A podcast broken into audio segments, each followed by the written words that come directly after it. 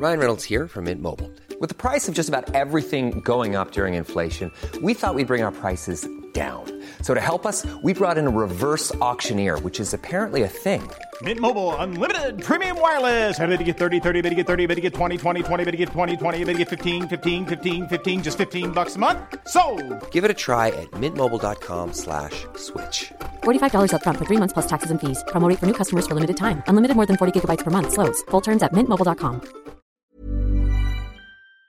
Il y a tout juste deux ans, le 15 août 2021, les talibans, un groupe islamiste armé, prenaient le pouvoir par la force à Kaboul, la capitale de l'Afghanistan, et les images faisaient alors le tour du monde. Alors aujourd'hui, où en est-on? Eh bien, on va voir notamment que les droits des femmes ont fortement disparu. C'est le sujet à la une de ces actus du jour en formule été, incarné donc exceptionnellement par des journalistes de l'équipe. Je laisse donc la parole à Blanche pour ce sujet. Merci Hugo et salut tout le monde. Les talibans ont donc défilé ce mardi pour célébrer leurs deux ans de retour au pouvoir après leur premier passage au pouvoir entre 1996 et 2001 avant d'être chassés par les États-Unis. À Héra, dans l'ouest du pays, des défenseurs des talibans ont notamment scandé mort aux Européens ou encore mort aux Occidentaux. Mais alors, quel est le bilan depuis deux ans? Alors, selon les soutiens du régime taliban, c'est le retour au calme après 20 ans de guerre contre les Américains. D'ailleurs, si vous voulez en savoir plus sur l'histoire des talibans, on avait fait une vidéo récapitulative il y a deux ans, je vous mets le lien en description. Alors certes, il y a plus de sécurité aujourd'hui que sous l'ancien régime, mais c'est de fait parce que les talibans, qui constituaient le groupe qui combattait l'ancien pouvoir en place,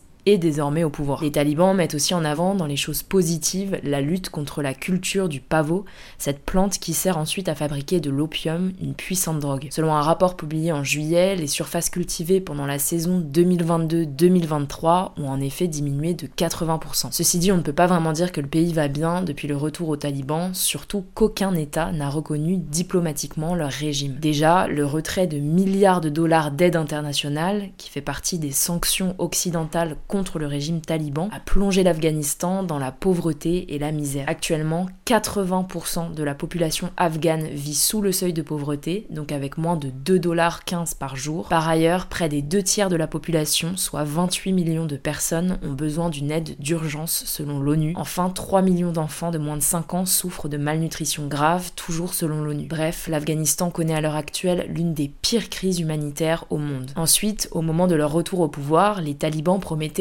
un régime plus souple que dans le passé, notamment en matière de droits humains, mais alors qu'en est-il? Eh bien cette promesse n'est pas du tout respectée. Les femmes qui doivent porter le voile intégral quand elles sortent de chez elles ou être accompagnées d'un homme sont exclues de toute une partie de la vie publique. Elles n'ont pas le droit de fréquenter les parcs, les salles de sport ou encore d'étudier à partir du collège et donc au lycée et à l'université, ce qui a d'ailleurs donné lieu à la création d'écoles clandestines. Elles n'ont pas le droit non plus de travailler pour des ONG, ce qui a amené beaucoup d'organisations à quitter le pays faute d'employés. Récemment, ce sont les salons de beauté, derniers lieux de sociabilité auxquels elles avaient accès, qui ont été fermés par les talibans. C'était l'un des seuls secteurs encore dirigés par des femmes en Afghanistan. D'ailleurs, au-delà des droits des femmes, les talibans ont également mis en place des restrictions très sévères sur la liberté d'expression et la liberté de la presse. Enfin, le pays subit des conséquences du changement climatique, notamment des périodes de forte sécheresse ou des invasions de criquets, ce qui affecte énormément l'agriculture, et ce alors que 70% de la population afghane vit en zone rurale. Résultat, 1,5 million d'Afghans ont fui leur pays, soit 4% de la population. Pour l'instant, l'Afghanistan parvient à survivre, notamment grâce à la taxation aux frontières, qui fonctionne plutôt bien et qui permet à l'État d'avoir des revenus. Reste à savoir combien de temps le pays tiendra. Je vous mets des liens d'émissions et de reportages en description si vous voulez creuser le sujet, et je vous laisse avec Anaïs pour les actualités en bref.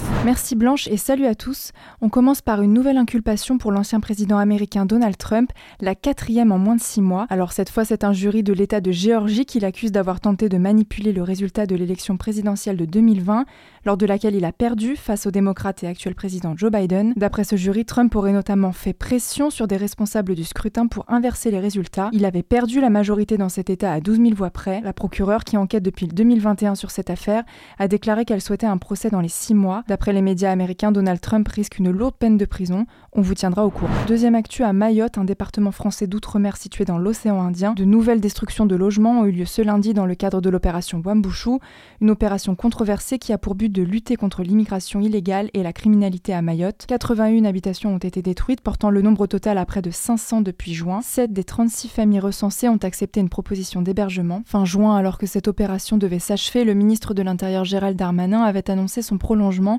et déclaré que le gouvernement envisageait la destruction d'environ 1250 logements insalubres à Mayotte d'ici la fin de l'année et qu'ils devraient être remplacés par des logements sociaux. Troisième actu, le président russe Vladimir Poutine a adressé un message aux dirigeants de la Corée du Nord Kim Jong-un ce mardi en prenant notamment le renforcement de la coopération entre les deux pays. Je suis convaincu que nous allons continuer à renforcer la coopération bilatérale dans tous les domaines pour le bien de nos peuples, a-t-il notamment déclaré. Cette déclaration intervient dans un contexte particulier alors que la Russie mène toujours la guerre contre l'Ukraine et se retrouve ainsi plutôt isolée sur la scène internationale. Quatrième actu, un groupe de 16 jeunes américains a remporté une importante victoire judiciaire.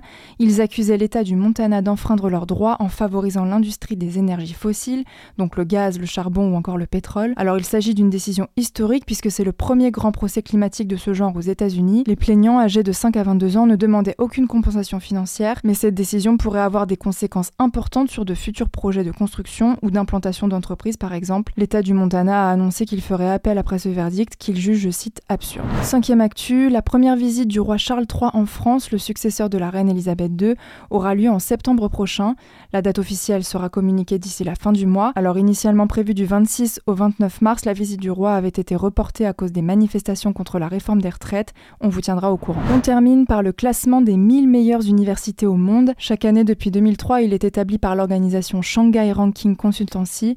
Et cette année, les universités françaises remontent dans le classement. C'est l'université Paris-Saclay qui arrive le plus haut à la 15e position et gagne ainsi une place par rapport à l'année dernière. Au total, 18 établissements français sont présents dans le top 500, soit 2 de plus que 2022. Le top 10, quant à lui, est identique à celui de l'édition précédente, avec 8 universités américaines et 2 britanniques, et notamment Harvard en première place. Voilà, c'est la fin de ce résumé de l'actualité du jour. Évidemment, pensez à vous abonner pour ne pas rater le suivant, quelle que soit d'ailleurs l'application que vous utilisez pour m'écouter. Rendez-vous aussi sur YouTube et sur Instagram pour d'autres contenus d'actualité exclusifs. Écoutez, je crois que j'ai tout dit, prenez soin de vous et on se dit à très vite. Imagine the softest sheets you've ever felt. Now imagine them getting even softer over time. That's what you'll feel with Bowl and Branch's organic cotton sheets. In a recent customer survey, 96% replied that Bowl and Branch sheets get softer with every wash. Start getting your best night's sleep in these sheets that get softer and softer for years to come. Try their sheets with a 30-night guarantee. Plus, get 15% off your first order at bowlandbranch.com. Code BUTTERY. Exclusions apply. See site for details.